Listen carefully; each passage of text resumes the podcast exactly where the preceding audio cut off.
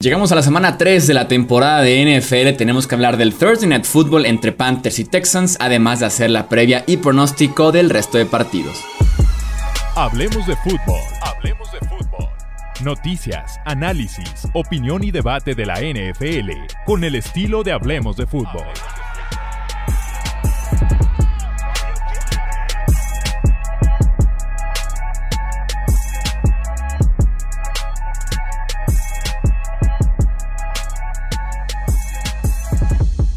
¿Qué tal amigos? ¿Cómo están? Bienvenidos a un episodio más del podcast Hablemos de Fútbol. Yo soy Jesús Sánchez, un placer estar aquí con ustedes. Me acompaña en esta ocasión el buen Alejandro Romo para poder hacer la previa de la tercera jornada de NFL. Romo, ¿cómo estás? Bienvenido. ¿Qué tal, Chuy? Muy bien, gracias. Ahora sí que eh, faltó la mitad de, la dupla Tony Romo, ¿no? Este, nuestro buen amigo Tony no nos puede acompañar esta noche o este día, esta tarde, a la hora que sea que nos esté viendo eh, usted, pero nos acompaña en corazón y lo tendremos, no, se preocupen, lo tendremos para, para el análisis de la siguiente semana, pero ahora sí que ya con todo para, para pensar, para analizar eh, los picks de estas, eh, los picks, los juegos que vienen esta semana y bueno, también platicar un poquito del Thursday Night Football, ¿no? De, de cómo los Panthers vencieron a los Texans. Así es, victoria 24 a 9 de Carolina en contra de Houston. Al medio tiempo iban 7-6, el partido muy muy cerrado con todo y la diferencia de talento que existe con los Panthers y las mejores jugadas. El detalle es que fue una victoria un poquito costosa para Carolina, ¿no? Christian McCaffrey sale en la primera mitad con lesión en el tendón de la corva. Se espera, luego, luego fue descartado, fue muy rápidamente descartado, lo cual no siempre son buenas noticias. Y el tendón de la corva son esas lesiones que no terminan como que nunca de estar al 100%, ¿no? O sea, tienes que darle o mucho descanso para poder regresar a ese 100. O si estás todo el tiempo limitado, semana a semana, nunca terminas de estar bien. Ojalá que no sea el caso con McCaffrey, que apenas estaba volviendo una lesión que lo eh, afectó muchísimo en la temporada anterior y que estaba teniendo un muy buen inicio de temporada este 2021. Correcto, pero también yo creo que hay que pensar que igual y fue un movimiento, digamos, nomás para cuidarlos, saben que están jugando contra los Texans, saben que no lo necesitan. Por ejemplo, lo vimos la semana pasada eh, en, en, los Steelers con una lesión de TJ Watt que inmediatamente fue descartado del partido sin ser una lesión grave, simplemente, ok, estás un poco sentido, estás un poco dolido, este, ¿para qué te arriesgamos? Mejor estás fuera por este partido y ya nos vamos, digamos, eh, nos vamos poco a poco, ¿no? No digo que sea exactamente el caso, pero también no creo que eh, sea alarmante inmediatamente. Digo, McCaffrey salió por su poder, que no siempre eso eh, sugiere que, que no es una lesión grave. Sin embargo, no se ve realmente como una lesión que lo pudiera hacer perder muchas semanas. Lo que sí puede ser es incomodidad y que le pueda causar inconsistencia en su producción. Quien sí se perderá varias semanas es JC Horn, el esquinero de primera ronda que estaba jugando como titular en este equipo de los Panthers. Eh, se va a perder por lo menos el mes, tiene una fractura en el pie. Va a depender de qué tan rápido pueda sanar el joven esquinero. Así que sí fue una victoria un poquito costosa para los Panthers. Afortunadamente para ellos, además de los 10 días de descanso que siguen ahorita, tienen un calendario de primera parte un poquito sencillo. ¿eh?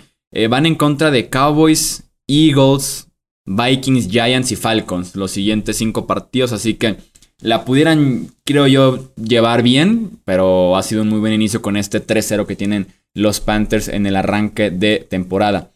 Eh, seguimos entonces con el resto de la jornada 2. Platiquemos de un partidazo que tenemos en Los Ángeles este domingo, que es el Tampa Bay en contra de los Rams de Los Ángeles. Para algunos, Romo, la final de la conferencia nacional adelantada? Para mí, incluyéndome, y para, desde mi punto de vista, son los dos mejores equipos de la conferencia nacional. Son equipos que están muy completos, tienen excelente unidad defensiva, excelente unidad ofensiva. Hemos visto a los Rams que ya están, eh, que rápidamente están agarrando confianza con Matthew Stafford, que bueno, es un coreback en un sistema nuevo para él pero que se está acoplando bastante bien. La semana pasada no tuvo la mejor de sus actuaciones, pero también no era contra una defensiva sencilla, además de no jugar en casa, ¿no? Entonces, este va a ser un partidazo. Realmente yo creo que va a ser el juego de la semana. Tenemos un partido que no creo que se defina por más de una posesión. Va a ser un partido bastante fuerte porque a Tampa Bay le gusta mucho controlar las trincheras ofensivas y es algo a lo que los Rams se han dedicado a controlar desde hace varios años. Desde que está Aaron Donald, para ser más preciso, son dueños de esa línea defensiva y van a tener que proteger muy bien a Brady y van a tener que plantear muy bien un ataque terrestre bien pensado si no quieren que este partido se convierta en un shootout de, 45-50 pases, porque yo creo que es a lo que va a, lo que pinta este, este encuentro, ¿no? Una, una defensiva contra el acarreo extremadamente sólida, eh, además de tener una secundaria muy buena, sin embargo sabemos que es más fácil avanzar por aire eh, cuando enfrentas una defensiva de este calibre, que su fuerte es la línea defensiva. Sí, y aparte creo que ninguno de los dos coaches pudiera estar tan interesado ni siquiera en correr la bola. Por parte de Tampa Bay, porque Ronald Jones se ha llevado críticas por parte de Bruce Arians porque no ha sido tan confiable en este inicio de temporada entre el fumble y la semana pasada eh, lo sacaron del partido después de que permitió una captura en una eh, situación de bloquear del, a Tom Brady y que no lo hizo bien, ¿no? Playoff Lenny también tuvo por ahí su respectivo pase que dejó caer que fue intercepción en la semana 1, está Gio Bernard, mientras que por Los Ángeles Darrell Henderson está limitado por lesión en las costillas, eso dejaría a Sonny Michel tal vez con más acarreos, entonces yo sí puedo ver este partido yéndose a los 40, 50 pases tanto Stafford como Tom Brady, eh, y en ese sentido va a ser bien interesante los matchups, ¿no? Porque creo que Ambas defensivas secundarias tienen buen talento, sobre todo con el esquinero número uno, esquinero número dos. Pero a partir de ahí, tal vez con los safeties pueden ser un poquito vulnerables como han sido en el inicio de temporada. Esquinero número 3, número 4. Y ahí pueden explotar sin duda alguna las diferentes armas. Que hablando de armas justamente, eh, Antonio Brown no va a jugar este partido, el receptor número 3 de Tampa Bay, porque dio positivo por COVID-19. Así que Mike Evans y Chris Godwin van a ser los receptores principales junto a Scotty Miller.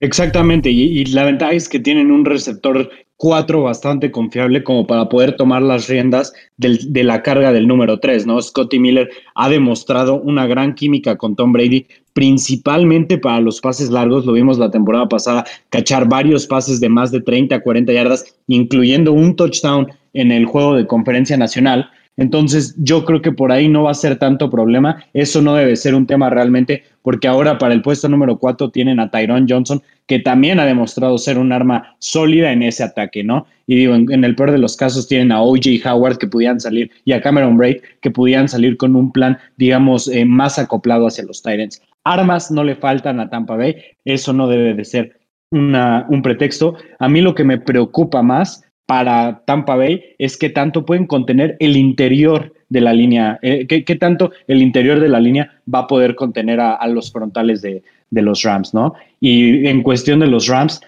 no, eh, ahí sí me preocupa un poco más el juego aéreo, porque creo yo que tienen lo suficiente para detener la zona que más le gusta atacar eh, a Jared Goff, que es el centro, digamos, el centro largo. Ah, digo, más Stafford, perdón, eh, que es el estamos acostumbrados, pero el centro un poco atrasado, donde le ha gustado bastante atacar con este, con este Cooper Cup, que lo han utilizado de distintas maneras, sí, pero la, principal eh, la principal preferencia de, de, este Stafford ha sido atacar esa zona. Yo creo que tienen buenos linebackers, tienen buenos safeties que pueden estar coordinados para eso. Entonces van a causar incomodidades entre eso y la presión que puede generar Shaquille Barrett, Jason Pierre-Paul, Ndamu Kongsu y Vita Bea, va a ser un partido sumamente difícil para Matthew Stafford. Que Jason Pierre-Paul también es de los que aparece de momento en la en el reporte de lesionados, está en duda para este partido, también está por ahí opciones con el novato de primera ronda. Va a ser bien interesante, los Rams son favoritos por un punto, o sea, es un pick básicamente. Eh, están jugando en Los Ángeles. Normalmente Las Vegas compensa con dos puntos la localía. Entonces en sitios neutrales hablamos de que los Buccaneers serían favoritos por un punto. Es básicamente un pick. Es el partido de la semana imperdible. Eh, posible adelanto de lo que podamos ver en los playoffs de la Nacional. Seguimos con el Green Bay en rápido, contra. Rápido, rápido. Dime, dime. ¿Cuál es tu pick? ¿Cuál es tu pick? Mmm. Supongo que voy con los Bucks por la experiencia del tipo de partido. Sí, yo también creo que los Bucks, además más química, un partido importante, un partido duro, justamente como lo acabas de decir, tienen más experiencia los Bucks como, unidad que, que los Rams, pero va a ser un partido muy cercano.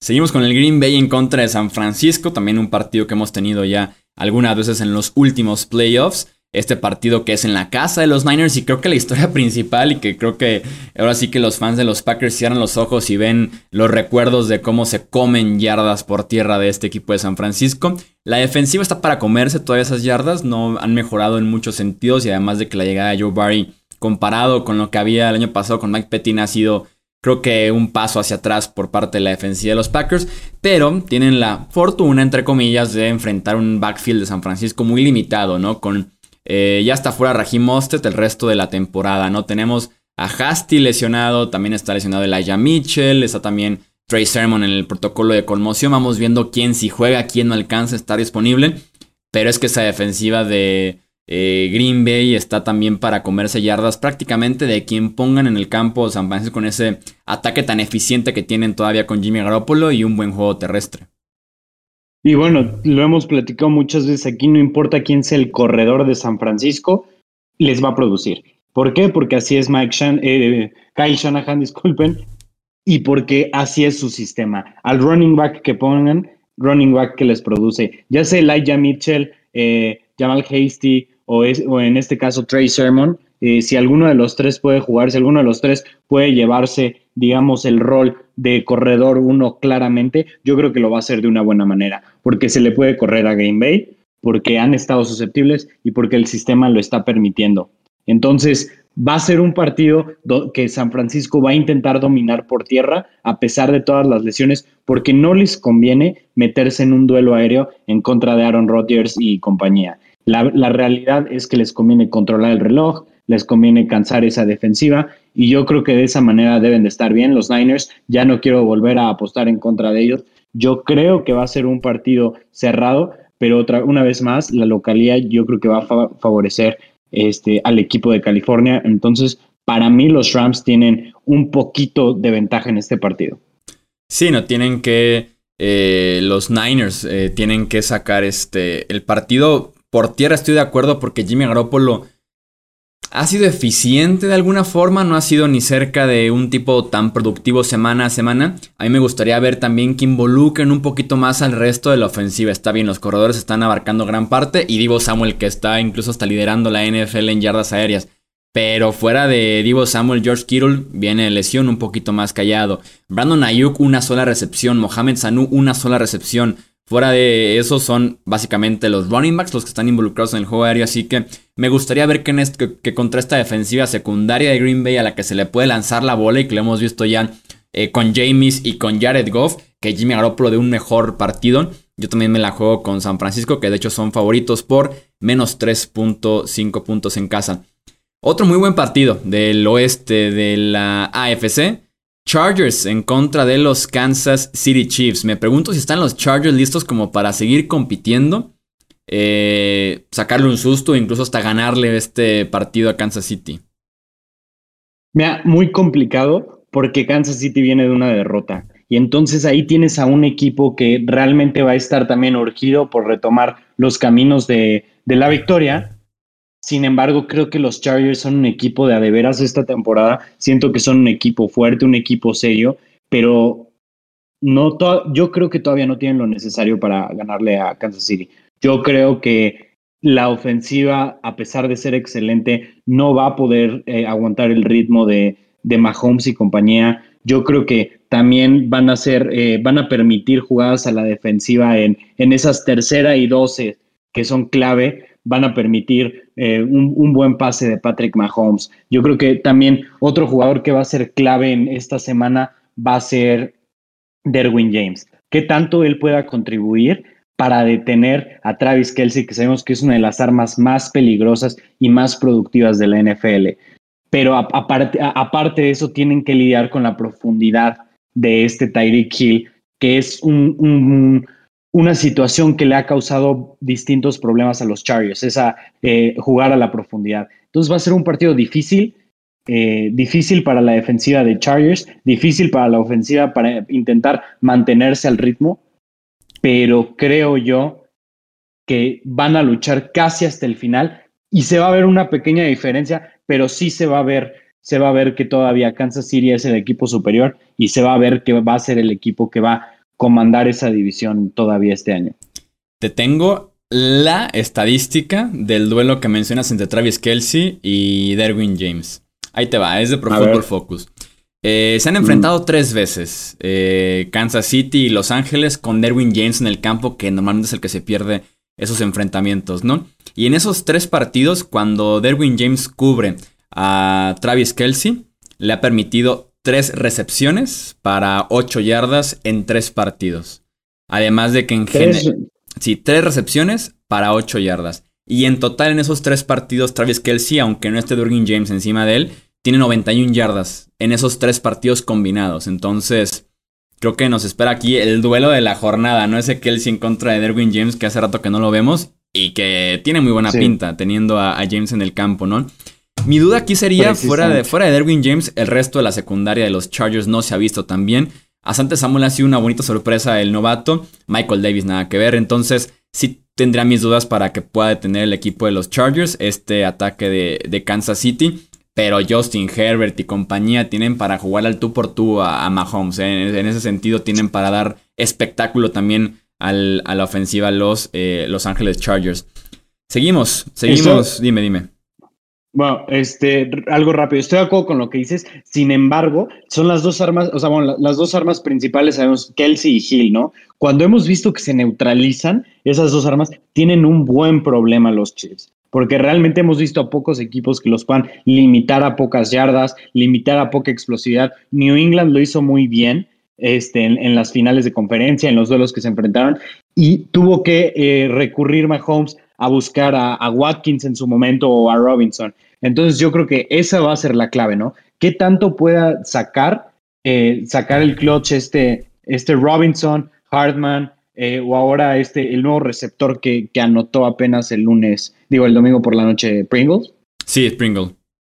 Pringle. Eh, entonces, yo creo que ahí ese, ese va a ser, el, eso, esos duelos van a ser más importantes de lo que creemos nosotros, porque yo creo que van a, van a, van a lidiar bastante bien con Kelsey, posiblemente también con Hill. Entonces yo creo que esos duelos van a ser los claves. Si, si, si vemos a una secundaria floja, yo creo que no va a tener problema Kansas City, pero, pero va, a estar bueno el partido. Yo voy con Kansas City, también la localidad pesa mucho.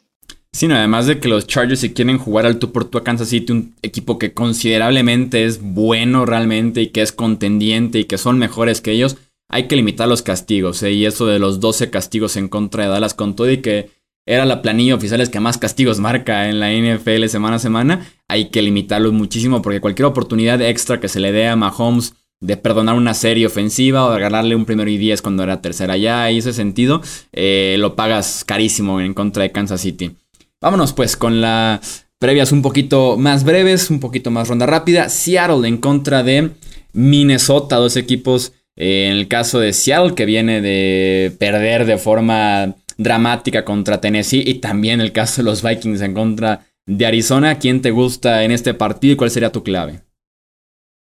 Me gustan más los Seahawks. Siento que son un equipo que son muy buenos en este tipo de partidos, en partidos cercanos. Es para lo que Seattle se ha distinguido, ha destacado en los últimos, no sé, siete, ocho años y se han visto realmente muy bien, ¿no? ¿Cuántas veces no hemos visto a Russell Wilson en una cuarta y tres, cuarta y cinco sacar el pase clave al momento para poder hacer un comeback? A diferencia de Kirk Cousins, que eso no es, eso no es su fuerte. Cousins contra equipos con récord ganador, que bueno, no está enfrentando a un equipo con récord ganador al momento, claro, semana dos. Sin embargo, sabemos el nivel de equipo que es Seattle, ¿no? Entonces, eh, Cousins contra, este, eh, eh, contra esta clase de equipos no tiene un récord muy favorable. Y yo creo que la defensiva de Minnesota no va a poder contener a Russell y compañía, especialmente por lo que hemos visto, se ha visto bastante bien. Por ahí ha faltado un poco el juego terrestre para, para los Seahawks. Sin embargo, Tyler Lockett y compañía lo han, lo han eh, digamos, lo han compensado con, con, tanta profundidad en el juego aéreo, con, tanta, con tanto dinamismo, ¿no? También que, que hemos visto en esta ofensiva. Y yo creo que Minnesota no va a ser capaz de poder parar a Russell Wilson en, en varias ocasiones y además una defensiva con un buen pass rush, una defensiva que está jugando decente, no tuvo la mejor segunda mitad, pero fuera de la, de la segunda mitad del, de la semana pasada había sido una defensiva sólida en, los otros seis cuartos. Yo creo que no va a poder Minnesota este, mantener el ritmo de, Wilson y compañía. Sí, no, yo creo que ahí va a estar la, la clave, la defensiva secundaria de Minnesota. Según calificaciones, es la peor secundaria, o por el grupo de esquineros, por lo menos, de la NFL después de dos semanas, apenas 35.6 entre ellos. Eh, Bashot Brilland permitió dos touchdowns en contra de Cincinnati. Patrick Pearson permitió dos touchdowns en contra de Arizona. Mackenzie Alexander casi 100 yardas también en contra de Arizona. Y te vas a enfrentar a Russell Wilson, Tyler Lockett, Tyler Lockett, DK Metcalf, que están realmente encendidos, sobre todo la combinación Wilson-Lockett. Eh, hay que cuidarse bastante el bombazo porque incluso hasta Swain el otro día anotó un touchdown de 70 yardas eh, con Seattle. Así que sí, también me gustan los Seahawks en este partido. Miami en contra de Las Vegas, un partido que tenía un poquito de mejor pinta, pero eh, la mala noticia es que no va a estar jugando Tua en este encuentro. No alcanzó a estar listo, recuperado de la lesión que tiene en las costillas, está descartado. Jacoby Brissett va a ser el quarterback de los Dolphins y se vio bastante mal. La ofensiva, creo que los cero puntos que anotaron en contra los Bills sí representa lo que fue la ofensiva. Muchísimos drops, dudas en la línea ofensiva y pues también el nivel de Brissett estuvo un poquito lamentable. En el caso de la línea ofensiva, tienen un nuevo guardia, Liam Eikenberg, el novato va a estar jugando en esa posición a raíz de que se hicieron algunos cambios. Will Fuller va a estar debutando finalmente con estos Dolphins después de que estuviera suspendido en semana 1. Se perdió la semana 2 por razones personales, así que está de regreso Will Fuller. Y con Brissett pues tienes un poquito más de preparación, ¿no? 7 días en lugar de simplemente aventarlo al ruedo. Pero detrás de esa línea ofensiva, como está jugando la línea defensiva de los Raiders, sobre todo con Max Crosby que está encendidísimo, eh, me gusta mucho Las Vegas para ganar este partido, que además están jugando de locales. Y justamente lo dijiste, la clave va a ser la línea defensiva de Las Vegas, que ha estado jugando bastante decente contra una línea ofensiva que probablemente sea de las tres peores en la NFL actualmente, ¿no? Eso, más Jacoby Brissett, que no es uno de los mejores quarterbacks de la NFL, que yo no creo que pueda mantener el ritmo que va a traer Derek Carr, que por cierto está jugando nivel casi, casi que MVP y de que poco se habla de él, yo no creo que Brissett pueda mantener ese ritmo. Y a la defensiva, los Dolphins, a pesar de, de estar jugando bien, que por cierto, el marcador de 35-0 no refleja el, partido de esa defensiva, eh, yo no creo que, vayan a, poder mantener el partido cerca. Eh, no porque, no por falta de talento, no por falta de buen juego, sino porque entre posiciones de campo, entre un, entre un buen juego aéreo, entre que Kenny Drake ha estado, ha estado supliendo bien a Josh Jacobs, que todo indica que no va a jugar, ¿verdad? No, Josh Jacobs sigue muy limitado según el mismo John Gruden. Sí, no, entonces está difícil que juegue, pero sin embargo Kenny Drake ha, ha hecho buen trabajo. También Peyton Barber no lo vimos tan mal. Entonces está muy difícil realmente que, que Miami pueda eh, vamos, competir en este partido. Está, difícil, no imposible, digo, Brian Flores es un excelente head coach a, mis ojos, yo creo que él podría sacar algo, pero siento que sí le va a hacer falta el talento en este, en este partido. Yo creo que sí, sí no están para competir contra un equipo que está prácticamente completo, contra un equipo que, que carece de su quarterback titular. Pasamos al lunes por la noche, duelo del este de la NFC, un clásico Filadelfia en contra eh, Dallas. ¿Cuál es tu clave en este partido? Yo creo que qué tanto va a poder establecer una buena protección los Cowboys. Eh, hemos visto que el front seven de, de, Filadelfia ha estado jugando bastante interesante. De hecho, uno de los mejores ataques terrestres de la liga, como lo es San Francisco, lo limitó a prácticamente, eh, ¿qué fueron? Menos, menos, de, menos de 70 yardas terrestres o, o por ahí por ahí estuvo más o menos. Se vio muy limitado ese juego terrestre, que es uno de los mejores del NFL. Y los Cowboys han tenido problemas para establecer el ataque terrestre desde la temporada pasada y no se han visto bien. Ezekiel Elliott ha tenido muchos problemas para poder encontrar un ritmo, para poder encontrar esa chispa que antes tenía. De hecho, hasta Tony Pollard se ha visto mejor y desde mi punto de vista, esa va a ser la clave, ¿no? ¿Qué tanto van a poder controlar esas trincheras para poder marcar el ritmo de juego los Eagles? Para mí este partido se lo va a llevar Dallas por el juego aéreo, pero va a estar cerca porque Jalen Hurts se ha visto bien y porque los Eagles van a poder correr el balón mucho mejor de lo que va a poder Dallas desde mi punto de vista. Sí, me intriga muchísimo ver cómo funciona esta nueva defensiva más por zona de Filadelfia que está intentando cuidar un poquito más a su pobre talento en la posición de esquineros, incluyendo a Darius Slade como esquinero número uno. Más zona, menos hombre a hombre, lo cual le ha beneficiado muchísimo a los Eagles. Vamos viéndolos en contra un ataque aéreo como el de los Cowboys con un CD Lamb encendidísimo. A Mari Cooper que va a estar limitado. Vamos viendo si juega con una lesión en las costillas. Me intriga mucho ver a Jalen Hurts en escenario grande, en una rivalidad, un clásico del este de la NFC. Y ver también cómo esta defensiva de Dallas que ha sido de permitir yardas pero generar turnovers cómo le va a encontrar un Jalen Hurts que ha sido muy cuidadoso con el ovoide, ¿no? En jugadas que se pueden prestar a turnover, ya sea si sí si, es un turnover o si simplemente un drop del esquinero de la intercepción, un posible fumble que califica PFF.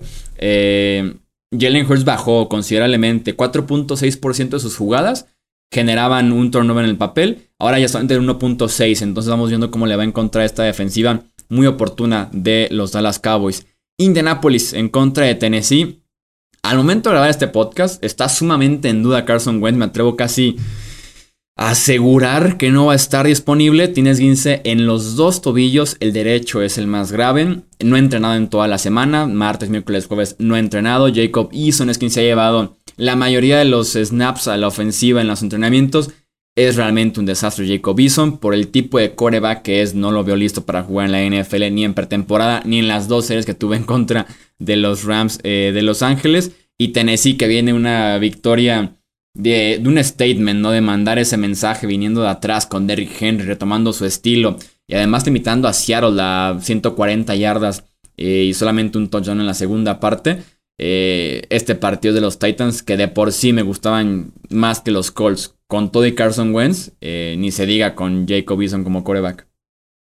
y tengo prácticamente la misma perspectiva que tú, ¿no? Eh, creo yo que van a poder frenar el ataque terrestre de, los Titans, sí, porque los Colts tienen un, buen front seven. Sin embargo, no creo que puedan generar la cantidad de puntos necesarios para, para estar al ritmo de, de Tannehill, de Derrick Henry, y de Julio Jones y de AJ Brown, ¿no? Eh, los vimos, como dices, saliendo de una victoria que fue muy importante para, para los Titans, para su temporada, para no empezar 0-2. Eh, Entonces, va a estar difícil realmente que los Colts sin Wentz pierdan, eh, más bien que los Colts sin Wentz puedan ganarle este partido a los Titans, ¿no? Incluso con Wentz, todavía pondría de, favoritos a, a, los Titans, están jugando en casa, están jugando mejor, pero sin Wentz es casi, casi que, no, no quise decir que un hecho, pero es extremadamente probable que, gane Tennessee. Sí, está complicado. Un reporte rápido de Jacob Eason es una estatua, no es de moverse mucho en la bolsa ni salir de ella. El problema es que para Jacob Eason todo tiene que ir a velocidad máxima en el sentido de sus pases, cortos, intermedios, largos, todo va rapidísimo. Poca precisión, por lo mismo, sobre todo en pases cortos e intermedios. Este, muy inconsistente con decisiones, así que es complicado para Jacob Eason. Tenemos un muy buen partido en, contra, el Bills en contra del Washington Football Team. Me intriga mucho ver a Josh Allen, ¿eh? porque Josh Allen de las primeras dos semanas de temporada, fuera del primer cuarto de, de, los Steelers que jugó bien, ya a partir de ahí, y también sumando la semana pasada en contra de los Dolphins, la verdad es que no ha sido el Josh Allen candidato al MVP de la temporada anterior y se enfrenta a una defensiva que no ha estado del todo bien después de acciones complicadas en contra de los Chargers y después en el Thursday Night Football en contra de los Giants. Pero es una defensiva con un talento de sobra para competir al tú por tú a los Bills, sobre todo estos Bills que no están jugando como tales esperábamos de ellos al inicio de temporada. Y justamente, ¿no? O sea, si, si esta fuera la defensa del fútbol team del año pasado, casi casi que te podría decir, este partido es de Washington, ¿no? Sin embargo, que también hayan tenido sus problemas, al igual que Josh Allen en esta temporada, hace de este partido que sea realmente una incógnita, ¿no? Es uno de los partidos que yo creo que son más difíciles de definir de esta semana porque no se ve un claro, eh, no, no, se ve un, claro favorito en este partido. Tenemos por un lado una ofensiva que puede llegar a ser muy explosiva y por el otro lado tenemos a una defensiva que puede llegar a ser muy agresiva, ¿no? Ambos están teniendo sus problemas y la realidad es que las unidades contrarias a sus fortalezas han sacado la cara por, por, estos dos equipos para, para ganar partidos, para ganar el partido pasado, ¿no? Entonces, un, un enfrentamiento realmente confuso, a mi punto de vista. Yo creo que todo va a depender de qué tanto puedan estar llegando el fútbol team a Josh Allen para, este, para, para ver si pueden, digamos, sacarlo de ritmo, para ver si lo pueden tener eh, bajo mucha presión y de esa manera eh, poder sacar el partido con, con el buen juego que ha tenido Heineken y compañía. Difícil realmente, pero yo creo que voy a ir con el fútbol team en esta, en esta ocasión. Ay, Heineken, que es un tipo que hemos comentado mucho de, él en el podcast, también fuera de él, si confiamos o no confiamos semana a semana, si es titular y el resto del año y demás. Yo al final de cuentas, jugando en Buffalo en contra de una defensiva que viene de mandarse un cero en contra de los Dolphins con todo y que enfrentaron a dos quarterbacks diferentes y demás, Vería un poquito complicado que Heineken pueda repetir un buen partido visitante y con este escenario, ¿no? Eh, Josh Allen sí ha estado jugando muy lejos de esa versión 2020, está muy cerrado, no sé por qué la línea de este partido está en menos 9 para Buffalo. Este, me voy con los Bills, me voy con los Bills, pero no, no, sea la primera vez que el, que el buen cervecero Heineken dice lo contrario, ¿no? En un partido del Washington Football Team y que calla bocas, ¿no? O sea, realmente el, partido de playoff de, del año pasado de Wildcard contra Tampa Bay no ganó, pero qué bien jugó. Y esa es la realidad, ¿no? O sea, ya ha tenido la presión de enfrentamientos fuertes y eso es algo que yo he apreciado bastante de él, que no se ha hecho chiquito ante las situaciones. La semana pasada en prime time, en, que fue Thursday Night Football. Sí, en Thursday Night, viniendo de atrás todo el partido. Sí, exactamente, viniendo de atrás. Y cuando se necesitó, le interceptaron por una jugada que hizo una mala lectura. Realmente no, no fue, digamos, una tontería, fue una mala lectura que anticipó muy bien James Bradbury, pero eh, pudo volver, ¿no? O sea, eso, eso, es lo, interesante. O sea, o sea, ya va perdiendo, ya prácticamente perdió el partido y tuvo la fortaleza mental para sostener y para, para ganar el, el partido. Entonces, yo no lo, yo no lo descarto simplemente por ser Taylor Heineke. A mí el dato que más eh, me atrae por parte de Heineke es el hecho de que la defensiva de Tampa Bay en los playoffs pasados se enfrentó a Heineke, Drew Brees, Aaron Rodgers y Patrick Mahomes y el que mejor partido les dio fue Taylor Heineke. Ese es el dato que me explota la cabeza con el cervecero. El, con, tres Hall of Famers y el Heineken es el que mejor partido da. Este, vámonos con la ronda rápida. Para cerrar este podcast, Cincinnati en contra de los eh, Pittsburgh Steelers. ¿A quién tienes?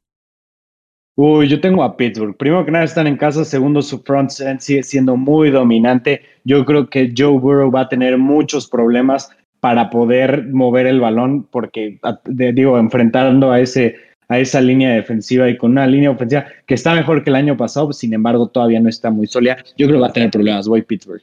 Sí, cuatro de cinco linieros de los Bengals tienen calificación 60.7 o menos, entonces no ha cambiado mucho. Los recuerdos de Vietnam le llegan a Joe Burrow de vez en cuando. Yo también creo que ganan los, los Pittsburgh Steelers. Nueva Orleans en contra de New England. James Winston jugando en Gillette Stadium.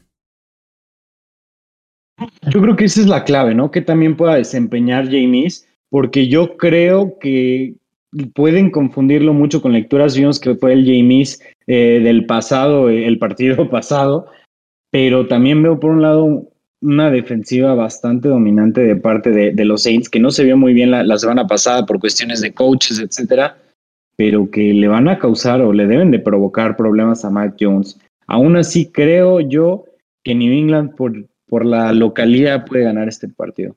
Vamos viendo también qué tan limitados llegan los Saints y en este partido ya juega Marshawn Larimore, Marcus Davenport descartado, el centro también está descartado por segundo partido consecutivo. Eh, yo diría que aquí la clave va a ser si se confunde, si se complica a James Winston, que esperaría que sí lo haga en contra de esta defensiva de Bill Belichick que Belichick salió a echarle flores, a hablar bien de él, así que eso es señal automática de que tener un mal partido, eh, porque sí vimos una versión bien diferente semana 1 y, la semana 2. También me quedo con, con, los Pats. Chicago en contra de Cleveland, por fin las plegarias, no fue como queríamos porque se lastimó Andy Dalton, pero las plegarias de ver a Justin Fields iniciando por Chicago. Eso sí, eh, la semana pasada que entró en lugar de, de Dalton para la segunda parte, eh, jugó medio mal. Sí, se vio eh, un poquito perjudicado por drops, incluso un touchdown que es de Allen Robinson. Pero la verdad es que no jugó nada bien en contra de Cincinnati. Además, los Browns son un pedazo de equipo. Eh, me quedo con Cleveland. Sí, yo no creo que vaya a poder sostener ofensivas muy largas el equipo de, de, Chicago, principalmente por la inexperiencia de Justin Fields. Yo creo que se le van a ver flashazos de buen jugador, pero el equipazo que trae Cleveland es para ganar esta clase de, enfrentamientos. Y especialmente contra un equipo como Chicago que le cuesta tanto ganarle a los equipos buenos y que le, que le, ha costado lo mismo por los últimos, no sé, 10 años probablemente, yo creo que la tienen bastante difícil, voy Cleveland. Seguimos con el Arizona en contra de Jacksonville. Creo que nos entrega este partido un duelo entre los dos quarterbacks más distanciados uno de otro en esta semana, ¿no? Kyler Murray que podríamos decir que ha sido el mejor quarterback de la NFL después de dos semanas. Y que Trevor Lawrence que podríamos decir que ha sido el peor, ¿no? Por menos en calificación, en efecto, Murray tiene la más alta, Lawrence tiene la más baja, ha sido el líder de la liga en pases inatrapables. El 36% de sus pases son considerados inatrapables ahí en Jacksonville. Eh, gana Arizona. Y de hecho, esa estadística que dices ha sido el peor quarterback, al menos desde 2018, 2008, disculpen. Eh, incluso Tim Tebow estuvo mejor en su temporada de novato, tuvo un mejor inicio de lo que está teniendo Trevor Lawrence, que realmente sí se ha visto volar mucho a, los receptores. Y otra cosa, dejando los pases cortos. Eso fue un, tema que yo vi desde pretemporada y que no ha podido pulir. Creo que va a ser bueno Trevor Lawrence, sí, sin embargo, siento que le va a costar trabajo y la transición de no tener a los receptores abiertos como los tenía en, en Clemson o tener a, receptor, a todos receptores de 6-4, 6-5 que te podían hacer casi cualquier recepción que le ponías a su alcance, y es muy distinto. Le va a costar trabajo a, a, Lawrence y yo creo que aquí tiene que ser un día de campo para Kyler Murray. O ir a criticar a Trevor Lawrence, no reventarlo diciendo que hasta Tim Tebow tenía mejor porcentaje que, que él en pases eh, no atrapables en la NFL. Eh, seguimos con el Baltimore en contra de eh, Detroit. Baltimore que viene de jugar su Super Bowl temprano, desde la semana 2 con esa remontada en contra de Kansas City, mientras que Detroit jugó muy bien la primera parte en contra de los Packers, pero después se desmoronó. Creo que el estilo de juego de los Ravens es mucho más físico como para imponerse a este equipo que busca hacer justamente eso con Dan Campbell, pero que no ha llegado todavía a ese punto. Eh, me quedo con los Ravens y sus ausencias porque también está un poquito eh, largo su reporte de lesionados esta semana. Y a pesar de ser un equipo 0-2, Detroit no se siente realmente como, como un equipo tan malo como pensábamos. Y es el mismo caso con los Texans.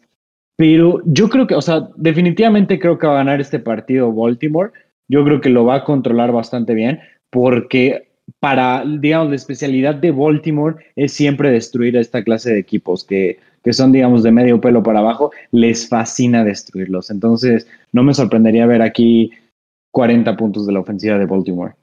Seguimos con el eh, Jets en contra de los Broncos. Viene de un partido bastante, bastante malo Zach Wilson. Es que la línea ofensiva de los Jets, como era de esperarse antes del año y también tras la lesión de Mekai Beckton, ha sido la segunda peor. Permite presión en el 52% de los intentos de Zach Wilson. Afortunadamente para ellos no enfrentan a Bradley Chop, que está fuera por lesión de 6 a 8 semanas, pero sí a Von Miller, que ha regresado muy bien. ¿eh? ¿Qué, ¿Qué, nivel ha mostrado Von Miller después de dos semanas?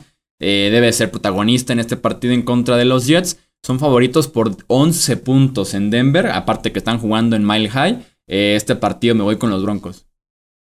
Ah, definitivamente debe ser un partido para los Broncos.